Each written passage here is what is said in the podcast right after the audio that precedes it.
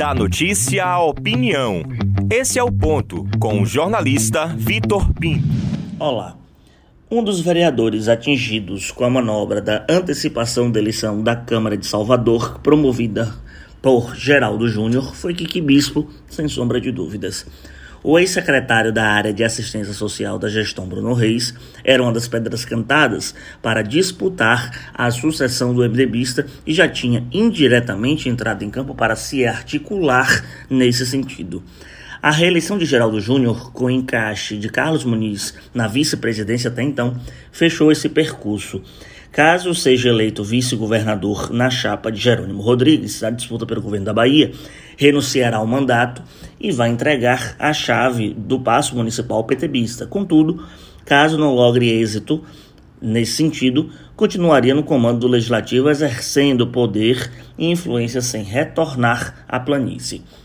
Mas no meio do caminho existe um DPF, existe um DPF no meio do caminho a arguição promovida pelo União Brasil sob a batuta de Duda Sanches, outro que sonha com a presidência, no Supremo Tribunal Federal, requer a derrubada de toda eleição e assim prover um novo escrutínio entre os pares.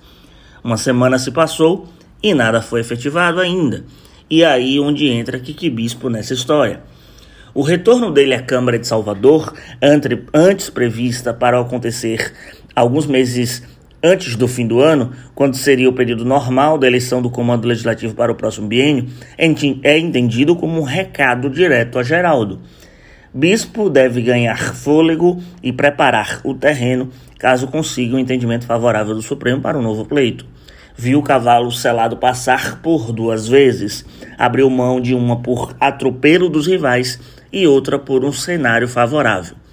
Com o rei sentado na cadeira do executivo, na visão de muitos, haveria uma tendência de bispo ter um padrinho ou patrocinador oculto que o levaria ao comando da CMS. Os dois foram atropelados, anotaram a placa do caminhão e agora buscam indenização. Outro que deve ficar alerta com o movimento é o atual líder do governo, o vereador Paulo Magalhães.